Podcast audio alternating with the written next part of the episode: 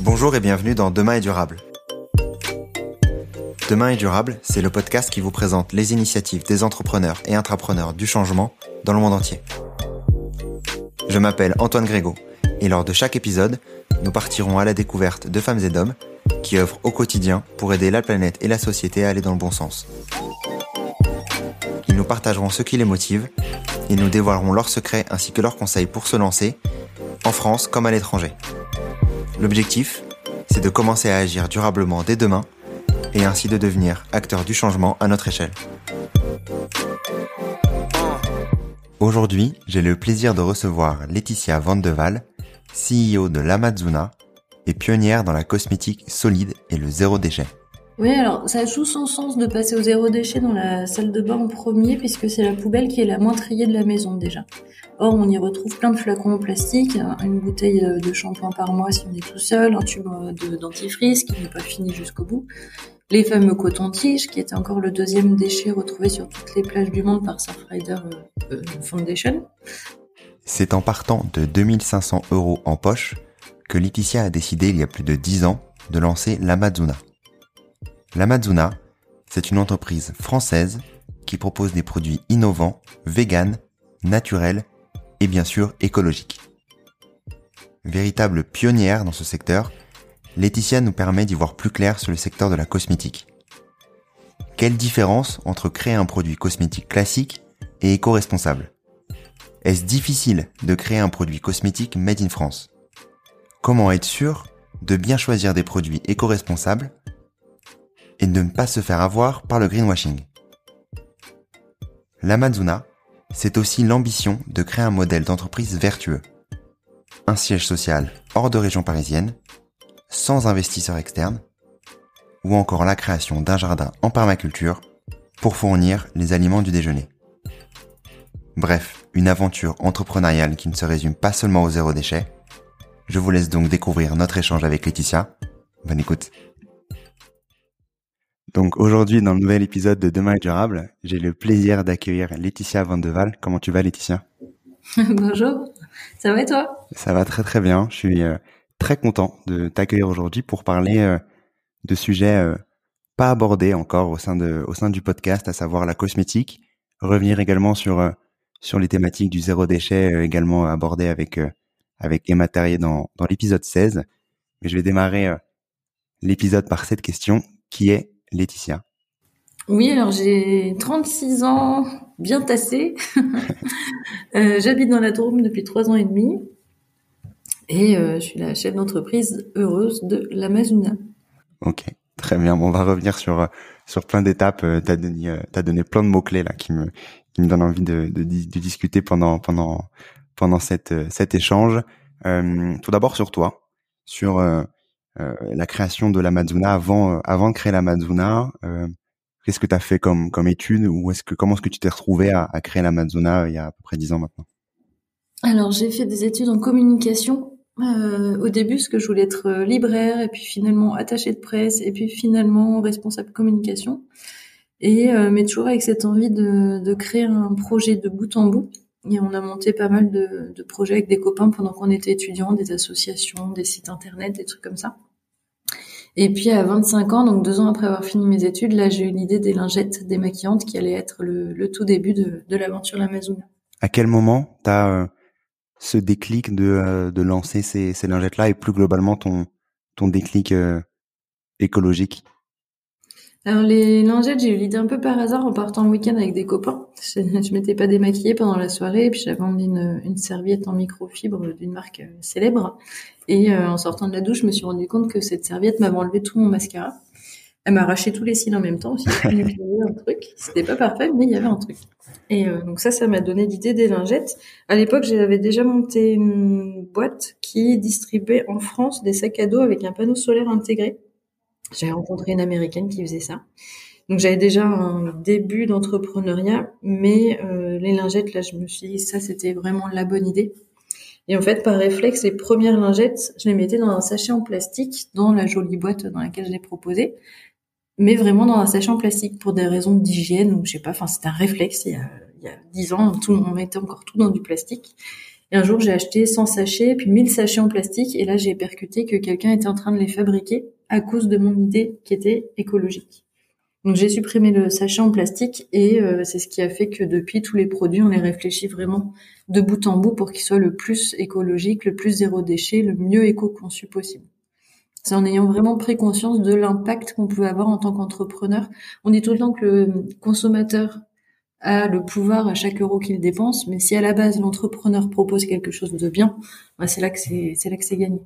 Ok, ouais, c'est là que la boucle est euh, la boucle est bouclée, que l'impact est, euh, est, décuplé, c'est sûr sur sur euh, sur toi plus plus plus particulièrement sur pourquoi est-ce que tu as décidé de lancer la sur la partie plus on va dire de lancer une entreprise sur la partie plus écologique? Tu disais avant que tu avais voulu lancer, euh, enfin que tu avais lancé des, sacs à dos avec panneaux solaires, etc.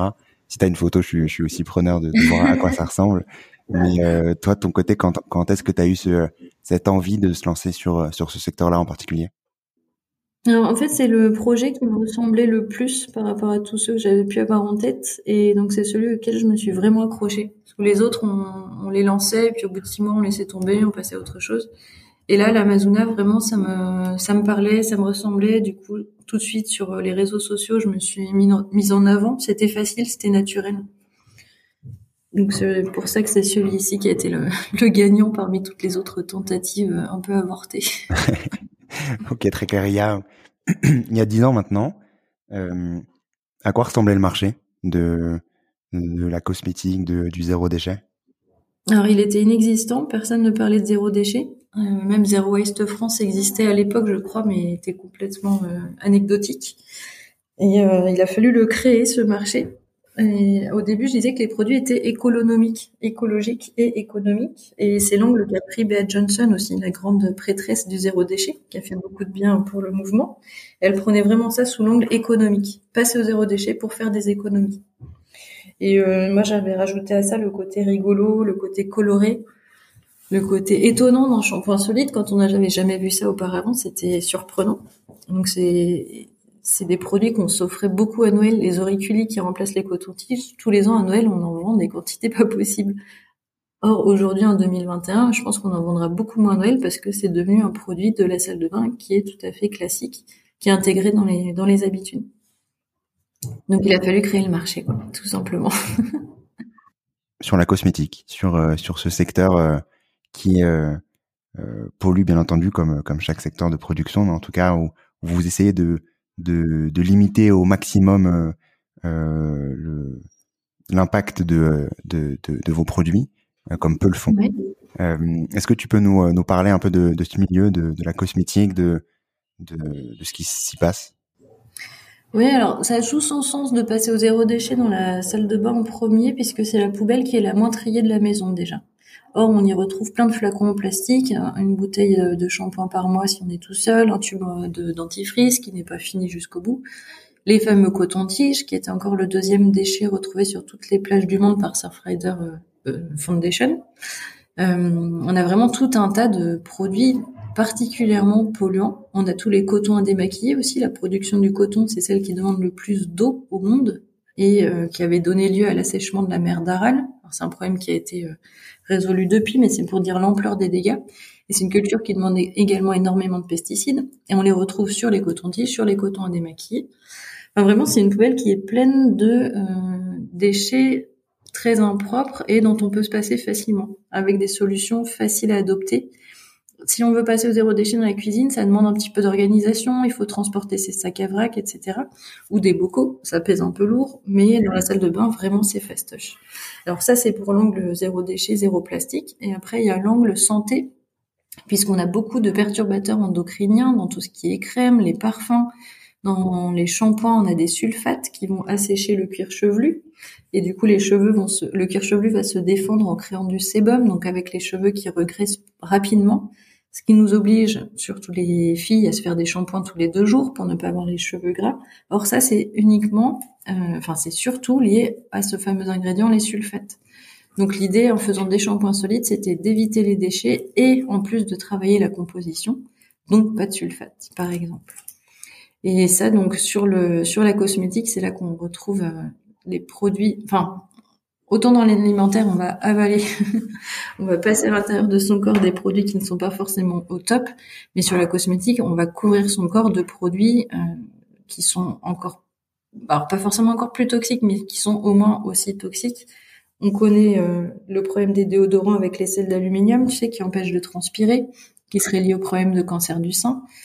Euh, voilà, on a toute une liste de problématiques qui sont finalement assez simples à résoudre dès lors qu'on choisit bah, les bons ingrédients. Et euh, le problème écologique qui est simple lui aussi à résoudre dès lors qu'on choisit le bon contenant. ça paraît facile dit comme ça. Ces sujets euh, écologiques sur la partie cosmétique, toi, avant de lancer, au moment de lancer l'Amazona, est-ce que tu avais une notion de tous ces composants qui existaient sur les shampoings, sur sur toutes, ces, euh, toutes ces parties-là? En, en, partie, oui. Euh, par exemple, ma mère a toujours interdit les déodorants à la maison. Donc, étant ado, moi, j'allais en acheter en douce supermarché du coin parce que t'as l'air bête euh, au collège quand t'as pas ton déo quand tout le monde en a. Mais euh, c'était interdit. Justement, elle avait conscience de ce problème que ça pouvait créer. Elle a une formation d'infirmière. Elle était vraiment au fait de ces sujets-là. Les cotons-tiges aussi étaient interdits à la maison puisqu'ils sont créateurs de bouchons d'oreilles. Les cotons-tiges sont pas faits pour les oreilles. Normalement, ils sont trop gros. C'est juste fait pour nettoyer le nombril des bébés. Normalement. Et ça, ma mère l'avait bien en tête. Donc j'ai cette culture quand même qui, euh, dont j'ai été imprégnée naturellement. Mais après, ça me semblait fou qu'on ait le droit de vendre en magasin des produits qui ne seraient pas bons pour les utilisateurs. Donc j'avais cette information de ma mère, mais je n'arrivais pas à y croire. Ça me semblait délirant qu'on puisse trouver dans un magasin un produit qui ne soit pas bon pour notre corps. Et ça, il m'a fallu quelques années pour comprendre que, bah si, en fait, finalement. Sur, euh, euh, avant de, avant de parler euh, d'autres, d'autres thématiques plus entrepreneuriales, je voulais accentuer sur la, sur la partie cosmétique notamment. J'ai vu que vous étiez notamment parmi les, les, pionniers du mouvement slow cosmétique. Mm. Est-ce que tu peux également m'en parler? Oui, alors la Slow Cosmetics, euh, c'est un mouvement qui a été créé par Julien Kaibeck qui a écrit des livres sur le sujet. J'aime bien parce qu'il est très complémentaire des labels, des labels bio notamment. Euh, ils ont un parti pris qui est de dire on ne veut pas que les, que les marques soient culpabilisatrices dans leur discours. Donc tu vois toutes ces pubs télé qui te disent vous avez la peau grasse, vous avez les mains sèches, donc vous avez besoin d'eux et qui sous-entendent toutes que tu as un problème alors qu'en fait tu aurais peut-être pas. Donc euh, cosmétique a une, une action dans cette direction-là, c'est quelque chose que je n'ai retrouvé nulle part ailleurs. Et ils ont aussi une action qui est d'apprendre à lire les étiquettes. Et ça, c'est quand même la base dès lors qu'on veut acheter le bon produit. C'est finalement assez simple hein, d'apprendre à lire les étiquettes des cosmétiques. Une fois qu'on s'y est penché, on retrouve les mêmes ingrédients partout. Donc c'est assez facile de savoir lesquels il faut éviter. Et, euh, et la slow va vraiment dans ce sens-là avec euh, tous les livres qui sont euh, qui, qui, apprennent à créer ses propres cosmétiques. C'est aussi un, un très bon biais pour savoir lire les étiquettes, puisque ça y est, on comprend ce qu'on met dans un, dans un parfum, dans un shampoing. Et ils ont aussi fait beaucoup, beaucoup d'ateliers de formation. Donc là, on a un niveau d'éducation des consommateurs que je n'avais jamais vu auparavant. On a les jeunes notamment qui sont très intéressés par tout ça et qui sont euh, vraiment alertes quand on les reçoit sur les salons. Ils nous tiennent des discours qui sont d'un niveau relativement professionnel. Et ça, tu vois, il y a dix ans, personne ne l'avait trop sur les salons. C'était euh, quelques initiés Mmh. initiés et eux d'ailleurs, alors que maintenant on a une, vraiment un niveau de, de compétence sur le sujet qui a vraiment augmenté, et chez les garçons aussi, au passage. Euh, je voulais revenir du coup sur les sur les différents labels, sur euh, le, justement la, la, lecture de ces de ces différentes étiquettes. Je suis euh, bien entendu allé sur votre site avec euh, avec plusieurs plusieurs labels qui sont qui sont présents, dont un label qui est le label de cruelty free. Donc, faites en sorte que les, les, les, produits ne sont pas euh, testés sur euh, sur les animaux. pourquoi avoir privilégié ce label-là Et, et est-ce que tu peux me parler de ce sujet-là qui, que, à mon avis, peu connaissent malheureusement? Oui, alors le, ce logo, on aurait dû le retirer du site internet parce que c'est une obligation légale de ne plus tester les produits sur les animaux. Donc, on n'a pas le droit de revendiquer le fait que l'on ne les teste pas puisque ça doit être une évidence. La loi française, elle est très dure sur les allégations. Euh, par exemple, on n'a pas le droit d'écrire sans sulfate sur un shampoing puisque ça sous-entendrait que tous les autres shampoings utilisent des sulfates. C'est quand même un comble. Hein on n'a pas le droit d'affirmer ce qu'on fait. Et donc sur le label cruelty free, euh, on nous a demandé de les retirer des packaging mais euh, pour la pour la bonne raison qui est que normalement tous les ingrédients utilisés en cosmétique à l'heure actuelle, du moins en Europe, ne peuvent pas être testés sur les animaux. Alors certains vous diront que attention parce que dans la détergence notamment, on peut avoir des ingrédients qui sont pour le coup testés sur les animaux et qui vont être réutilisés ensuite dans des cosmétiques. Donc ils ont quand même eu ce passage de test sur les animaux. Mais pour la grande majorité, désormais, c'est euh, c'est fini toutes ces euh, j'allais dire toutes ces bêtises, enfin toutes ces étapes cruelles pour le coup. Normalement, c'est terminé. Euh, vous, vous, allez également plus loin avec la partie vegan notamment. Quel... Je savais pas du coup qu'il y avait des produits animaux dans d'autres dans d'autres cosmétiques. Qu'est-ce qui qu'est-ce que ça change en fait? Qu'est-ce que quels sont les, les différenciants avec ça? Ah oui, alors des des ingrédients d'origine animale dans les cosmétiques, il y en a énormément. Énormément. Tu peux avoir la lanoline, par exemple, qui est une graisse qui peut provenir d'un végétal ou de la laine du mouton. Donc ça va très très vite euh, de retrouver des ingrédients d'origine animale. Par contre, la liste INKI, donc la liste des ingrédients, ne fera pas la différence. Elle va te dire c'est telle molécule, mais elle ne va pas te dire d'où ça provient. Donc là, pour le coup, il est vraiment nécessaire de notre part de vous l'indiquer en l'écrivant sur le packaging à travers ce label. Et pour nous, c'était, enfin pareil, c'était évident. L'idée, c'était de d'avoir les produits les plus simples possibles pour l'homme qui utilise et pour la planète. Suite à cette fameuse prise de conscience avec les petits sachets en plastique, prise de conscience de l'importance, de l'impact de de ce que crée un entrepreneur. Et euh, donc en faisant la liste de comment faire au mieux, il y avait le côté vegan, le côté made in France pour être au plus local et euh, le côté zéro déchet évidemment. Et sur euh, justement le made in France, donc tu tu, tu devances mes, mes questions, bien entendu. euh, Est-ce que c'est difficile de euh, créer un produit euh, made in France maintenant? Et comment c'était aussi, quelles étaient les difficultés à la création et au fur et à mesure des, des années de l'Amazona? Alors oui, oui, c'est difficile dans le sens où, pour les lingettes par exemple, c'est un produit sur lequel on a besoin de six fournisseurs différents quelqu'un qui va tisser le tissu, quelqu'un qui va le découper, un fabricant de coffrets, un fabricant pour le filet de lavage, un fabricant pour l'étiquette en papier et un dernier prestataire qui va euh, mettre tout ça, euh, créer la boîte. Ça, c'était euh, moi-même pendant un certain temps. Mais bref, maintenant on passe par des ESAT. Mais donc tous ces fournisseurs-là, si tu vas sur internet sur alibaba.com, hop, tu fais une demande, tu te retrouves avec des offres de 3000 fournisseurs chinois. Si tu leur envoies un mail, ils vont te répondre sous 24 heures. Sous une semaine, tu auras des échantillons. Ils sont hyper efficaces, c'est pas cher et la qualité, elle est là. Donc vouloir faire du Made in France, c'est un vrai parti pris parce que là tu rentres dans une galère de trouver un fournisseur, tu as les pages jaunes mais c'est beaucoup moins réactif que l'autre site internet. Enfin c'est vraiment vraiment un parti pris. Et euh, en France, dès qu'on veut développer un nouveau projet, pour l'entreprise qui va recevoir notre demande, ça va lui prendre du temps forcément de l'étudier, de mettre les choses en branle, ça va impliquer plusieurs personnes, on connaît le coût du travail, donc c'est un vrai coût de développement pour l'entreprise avec laquelle on veut travailler.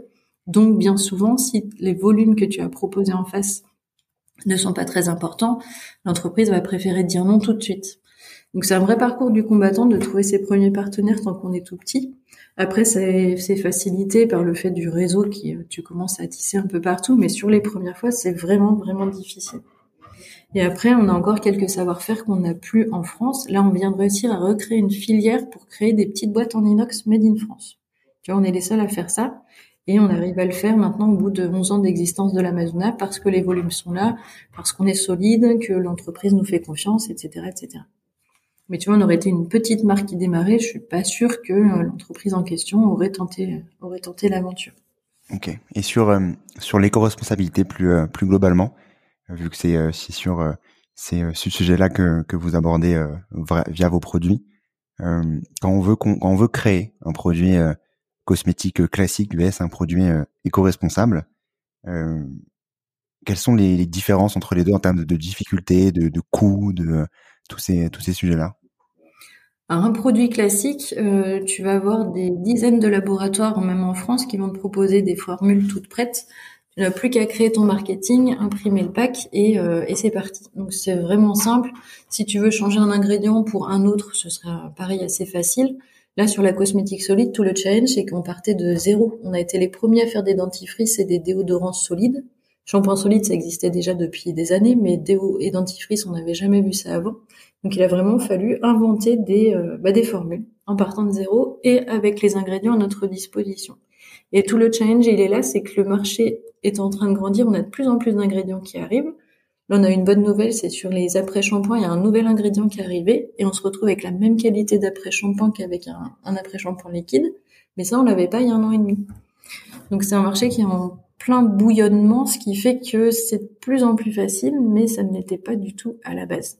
On reste quand même très, euh, j'allais dire très restreint, c'est un petit peu exagéré, mais il nous manque quand même encore des choses. Par exemple, pour ce qui est de faire mousser les produits, on a besoin de ce, qu'on appelle un tensioactif.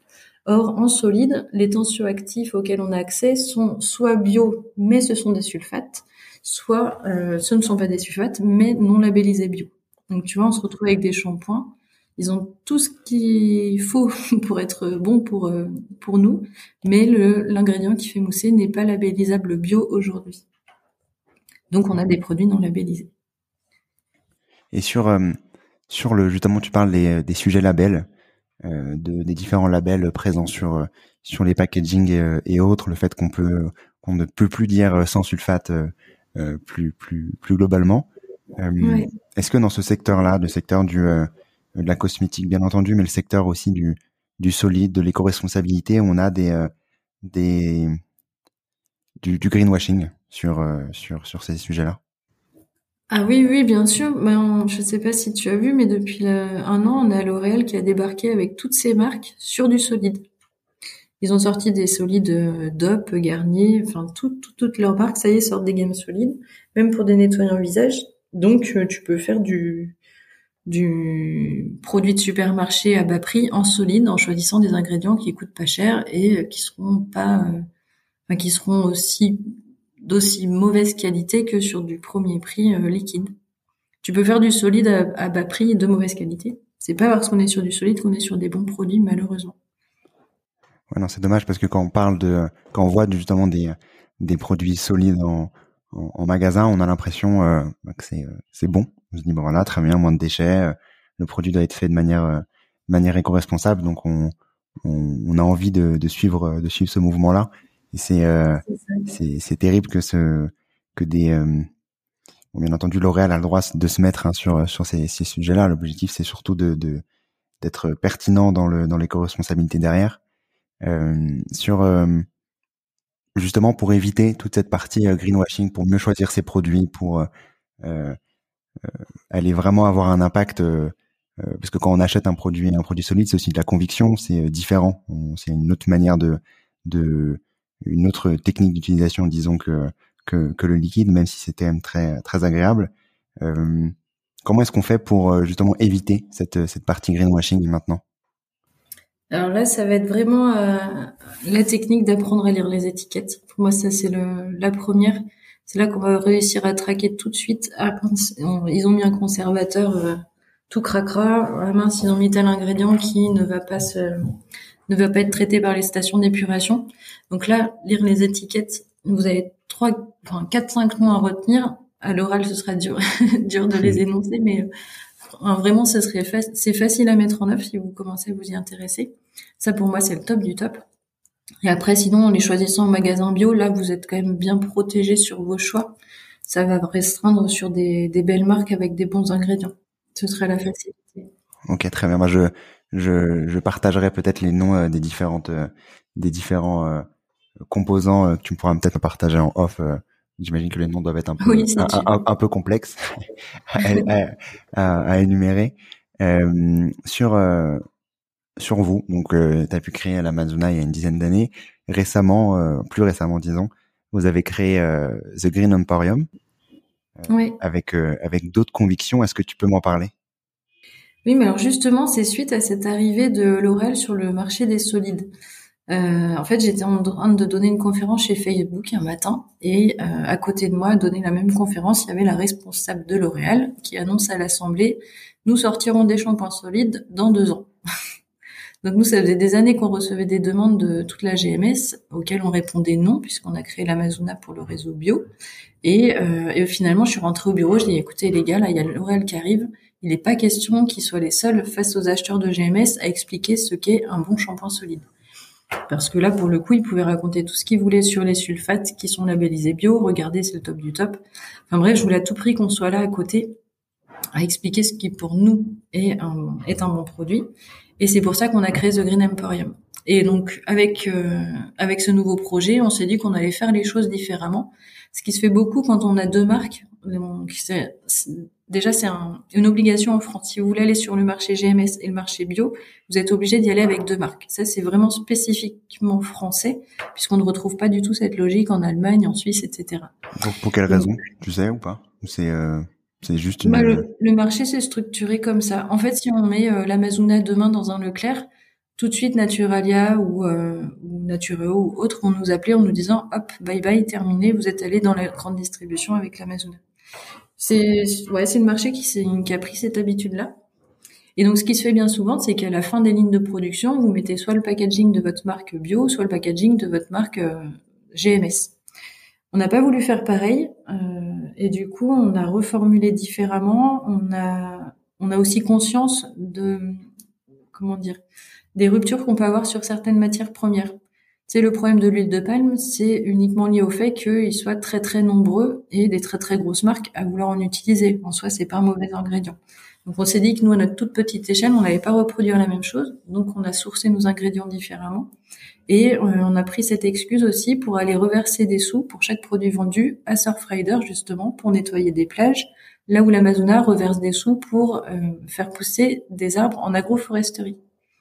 Donc on l'a vraiment pris comme un jeu en disant allez ça va nous permettre d'aller encore plus loin sur d'autres domaines, de créer cette deuxième marque. Ok. Et euh, et en différence euh, en différence de prix de vous de, de euh, de, de de votre côté, comment ça se passe? C'est quoi la différence aussi pour le consommateur?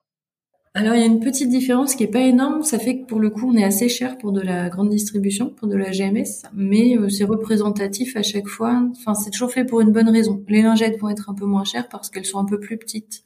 Le l'auriculi va être au même prix puisqu'on est sur le même type de produit. Les shampoings vont être un peu moins chers mais ils vont s'user plus vite. Donc tu vois à chaque fois on a on a vraiment une justification au fait d'être moins cher. C'est pas euh, c'est de la GMS donc c'est moins cher puisqu'aujourd'hui on n'a pas des volumes plus grands non plus sur euh, The Green Emporium que sur l'Amazona comme on est au lancement. Donc la justification ne pourrait pas se faire comme ça. Sur le, le solide, sur le cosmétique solide, euh, comment est-ce qu'on fait un cosmétique solide? Alors, tu prends ta casserole. non, alors ça dépend vraiment des produits. On a des compositions qui sont très différentes. En tout cas, ce qui est sûr, c'est pas que euh, on fait pas un produit liquide dans lequel on n'ajoute pas l'eau à la fin. On est vraiment sur d'autres ingrédients. On a, euh, pour faire mousser, on utilise donc non pas des sulfates, mais du sodium cocoïl iséthionate. Donc c'est un, c'est une, une poudre qui va avoir un, qui va permettre de faire mousser, qui est issu de la coco. Et ça, c'est un ingrédient que tu ne retrouveras pas dans le liquide. C'est un exemple un peu, un peu court, mais en fait, c'est très très différent de, de l'un à l'autre. Entre le pain de rasage, euh, le nettoyant visage et le beurre de cacao, tu vas pas du tout retrouver les mêmes ingrédients. Ok, donc c'est bien, euh, il y a bien un différenciant entre euh, créer, on va dire à la base, en tout cas en termes d'ingrédients qui sont présents dans le dans les différents produits, entre un produit liquide et un produit solide, c'est pas juste, on va dire un produit liquide qui est qui est mis en solide avec ah, oui, non, non. qui est asséché, voilà. Non, non. Tu peux essayer de laisser sécher du gel douche dans ta salle de bain, je veux bien que tu ça donne après. ça devrait pas être, euh, ça devrait, ça devrait pas marcher très bien. Euh, sur euh, sur euh, sur vous, sur les, sur plus globalement ce que toi tu veux, tu veux créer ta vision plus plus concrètement sur l'Amazona, sur The Green Emporium, sur ton entreprise. quelle est ta vision? Je, je lisais un, en préparation bien entendu de, de l'épisode de ton objectif de créer un, un modèle d'entreprise différent oui. Est-ce que tu peux nous en parler? Alors l'idée c'est de toujours aller de, de plus en plus loin. Donc pour ce qui est de créer des bons produits, ça, on, ça y est, on sait faire, on sait euh, quelles questions on veut se poser, jusqu'où on veut aller.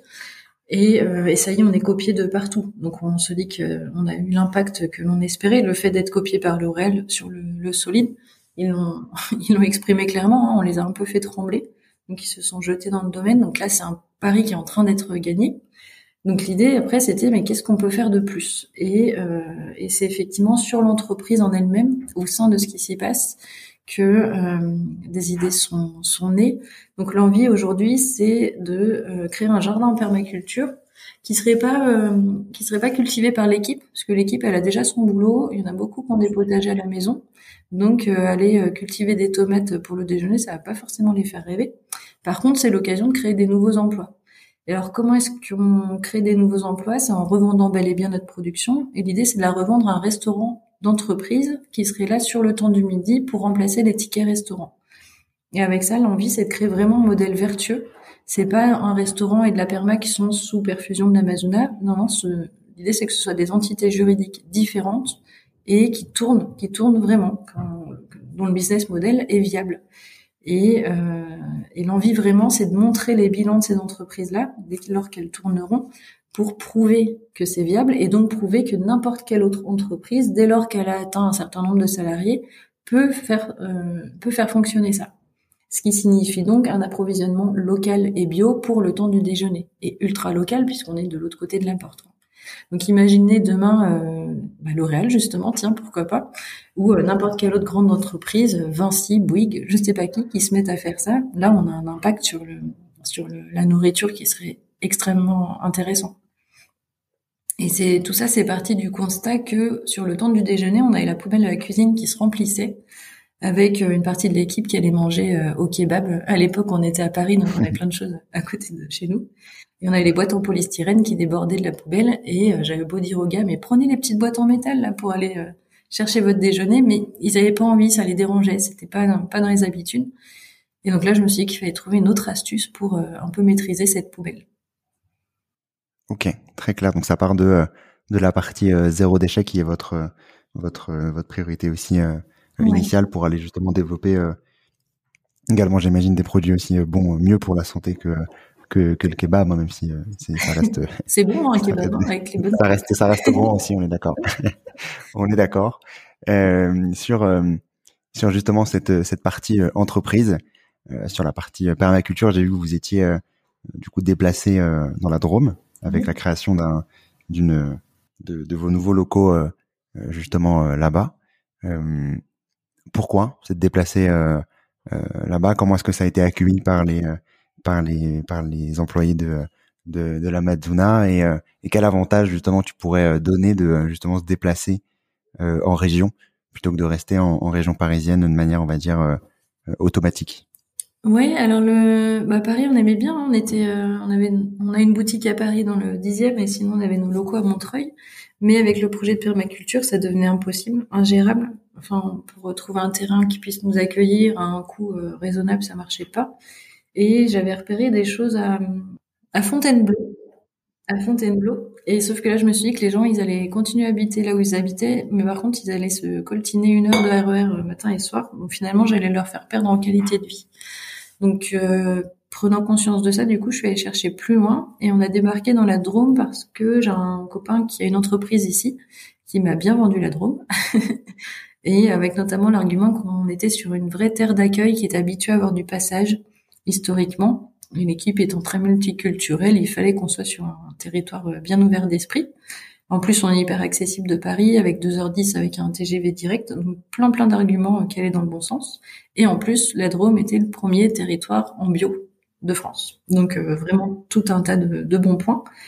Et, et, du coup, le déménagement, donc l'équipe savait que j'étais en train de chercher un lieu n'importe où en France, tout était possible. Et le jour où j'aurais dit la Drôme, Bon, ben, ils sont allés voir des photos sur Internet. Il y avait des belles photos de champs de lavande. et puis, euh, six, mois par, six mois plus tard, hop, on, on, partait tous avec des camions de déménagement communs, avec euh, les valises dans le, télé, dans le TGV. Et on était 11 à déménager sur les 14 qu'on était à l'époque. Donc, une belle aventure avec une moyenne d'âge de l'équipe assez jeune, donc ça facilitait les choses aussi. Il y avait qu'une une petite fille qui a fait sa première rentrée dans la Drôme, du coup. Mais euh, pour les autres, les conjoints ont suivi et tout ça, et tout le monde s'est installé dans le coin. Et là, ça fait trois ans et demi, on a encore euh, six ou sept euh, sur place. Ok, très bien. Donc, et à terme, vous allez être, vous serez combien au sein de, au sein de votre, de, de, ce, de ces nouveaux locaux? Alors là, on est on est monté à 70 personnes au sein de l'entreprise. Avec le, le, le Covid, là, on a un petit peu baissé, on est autour de 55. Et euh, mais on a un objectif qui est un objectif max, parce qu'on est passé de 30 à 70 personnes en l'espace d'un an. Donc on était sur une belle envolée avant de se prendre le, le mur des confinements. Mais euh, du coup, ça a permis de dimensionner le bâtiment en se mettant une limite. Parce que, pareil, il fallait rassurer l'équipe. Quand j'ai annoncé que finalement on faisait une gamme GMS, on grandissait à toute vitesse, euh, j'avais peur qu'ils commencent à se dire, mais où part l'Amazona? Qu'est-ce qu'on est en train de faire? Donc j'ai fixé une limite qui est de 150 personnes. L'idée, c'est de ne pas dépasser les 150 personnes dans l'équipe. Alors, c'est pas un chiffre au pif, ça vient d'études scientifiques qui disent qu'un groupe de 150 peut bien fonctionner ensemble sans avoir besoin d'un cadre trop strict. Donc, euh, hyper intéressant. Donc, on a hâte de le vivre. On n'y sera pas demain, peut-être après-demain. Mais il euh, faudra se débrouiller sans dépasser cette, euh, cette limite qu'on s'est tous fixés ensemble, du coup. Sur vous, justement, sur, sur cette partie croissance, euh, donc je, je, lisais aussi euh, en, en, amont de, de, notre échange de euh, ta volonté de ne pas passer par des par des, des, investisseurs notamment. Ah oui. Est-ce que tu peux en parler? Parce que c'est assez assez différenciant par rapport à d'autres d'autres du marché où quand on a quand on crée une entreprise on a automatiquement disons le pas dire le souhait mais l'habitude de se dire il faut que je passe par des investisseurs pour pour grandir, pour accélérer, etc. Euh, toi, de ton côté, pourquoi cette, cette conviction-là? Alors, ça vient du démarrage. J'ai démarré toute petite avec 2500 euros, c'est ce que j'avais en poche. Et euh, enfin, même pas, j'avais 500 euros en poche et ma mère m'en a donné 2000 pour compléter. Et euh, j'avais même pas de découvert autorisé à la banque, pas fait d'emprunt ni rien.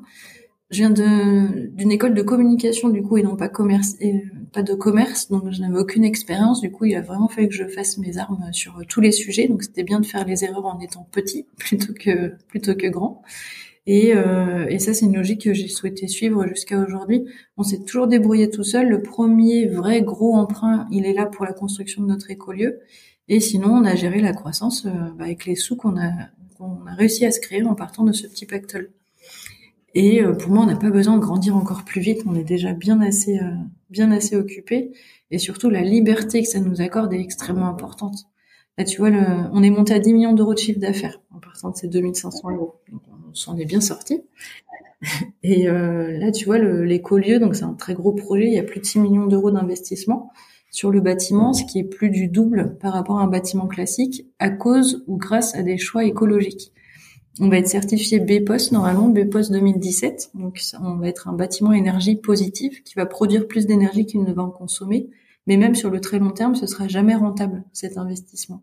Donc c'est vraiment un pur parti pris d'engager l'entreprise sur un emprunt beaucoup plus gros que ce qu'il aurait pu être pour faire les choses bien. Et ça, un investisseur, ben écoute, je doute qu'il aurait dit OK là-dessus. Donc en, continuant à maîtriser cette euh, la gestion de l'entreprise, ça permet de faire ce genre de choix comme tu dis, euh, maîtriser, euh, maîtriser sa croissance, maîtriser aussi la façon dont on fait ses produits, ne pas avoir la pression quotidienne pour justement grossir pour grossir. Exactement. Et, qui, qui, est aussi importante à, avoir en tête et qui, peut et qui, qui conviendra bien entendu aussi à, beaucoup. Sur, je voulais revenir sur la Mazuna, sur les, les, perspectives, sur les cibles que vous avez. actuellement, les personnes qui, qui, achètent vos produits vs les, les personnes qui achetaient vos produits il y a 5-10 ans, on va dire les, les early adopters. Euh, Qu'est-ce que vous arrivez à viser maintenant? Quelles sont les, les personnes qui, euh, les types de clients, euh, euh clientes qui, euh, qui achètent maintenant la Mazuna et The Green Emporium alors la, la tranche d'âge est de plus en plus large. Au début, on était vraiment euh, sur la même typologie de personnes, la jeune fille de 25-30 ans, euh, assez urbaine. Enfin, quand on a ouvert la boutique en 2016, j'ai l'impression que toutes les personnes qui passaient la porte, c'était la même jeune fille. C'était la mode des couettes hautes à l'époque. Enfin, vraiment, on était sur un, peu un stéréotype. Et aujourd'hui, c'est beaucoup plus varié. On est sur, euh, enfin, même les mamies comprennent de quoi on parle quand on leur parle de shampoing solide. Je sais pas si tu en as parlé euh, au sein de ta famille euh, dernièrement. Mais vraiment, c'est compris. On a même sorti un shampoing spécial cheveux blancs là, tu vois. Donc on n'a pas de doute sur le fait qu'il va avoir du succès. Il y a cinq ans, ça aurait servi à rien de, de le sortir. Et on est aussi sur les hommes de plus en plus concernés on voit sur nos réseaux sociaux, par exemple, on a 20% des fans qui sont des hommes, chose qu'on n'avait pas du tout auparavant. Donc c'est bien, c'est qu'on est de plus en plus euh, commun comme consommation.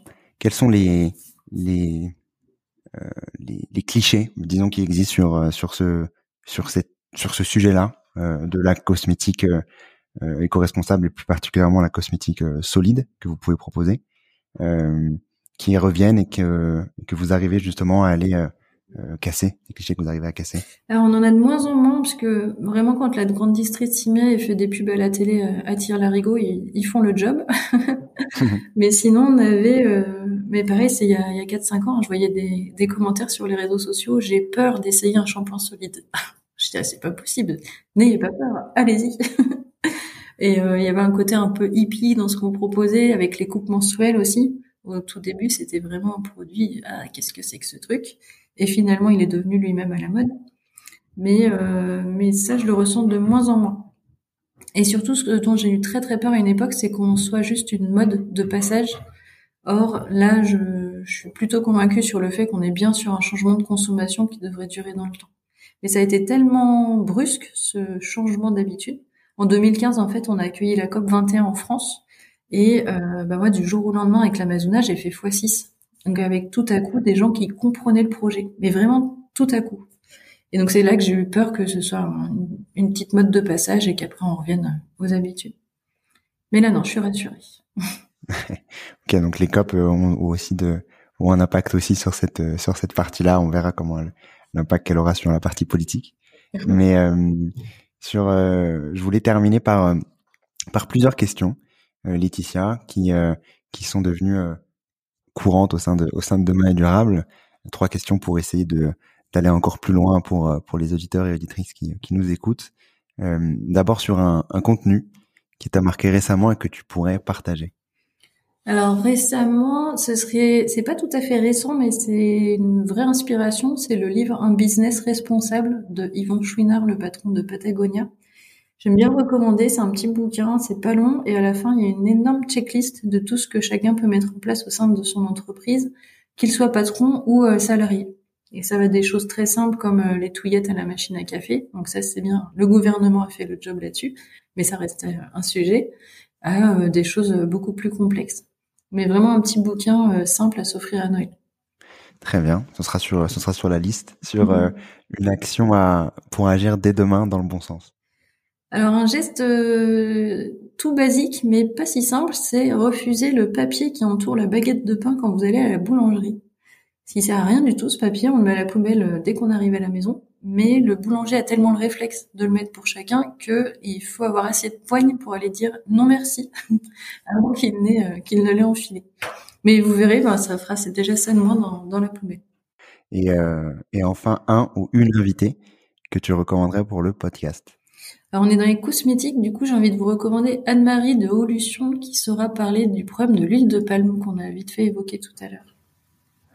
Ok, très bien. un sujet qu'on avait euh, euh, abordé avec euh, avec avec Loïc dans l'épisode 31 notamment, mais sur la partie plus food et non pas sur la partie cosmétique. Donc donc je la contacterai avec avec avec grand plaisir. Sur où est-ce qu'on peut vous retrouver vous? Alors un peu partout dans tout ce qui est boutique bio, boutique vrac, parapharmacie et, euh, et maintenant GMS pour faire front à L'Oréal. ok, très bien. Ça marche. Merci beaucoup Laetitia. Merci pour l'invitation. Merci d'avoir écouté cet épisode. J'espère que tu l'as aimé. Comme tu le sais, l'objectif de demain est durable et que chacun puisse mieux comprendre les enjeux écologiques, les solutions qui existent, tout comme avoir des clés pour agir à son échelle. Si tu veux m'aider à faire connaître Demain est durable et me soutenir dans cet objectif, tu peux laisser un commentaire et une note 5 étoiles sur Apple Podcast. C'est ce qui permet à Demain et Durable d'être visible du plus grand nombre et ainsi d'accélérer le changement. À très vite.